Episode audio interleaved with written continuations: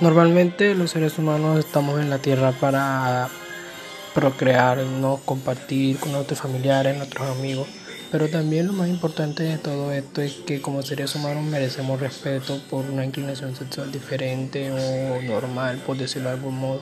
Todos merecemos respeto por quienes somos y podemos poner en práctica el valor de la equidad.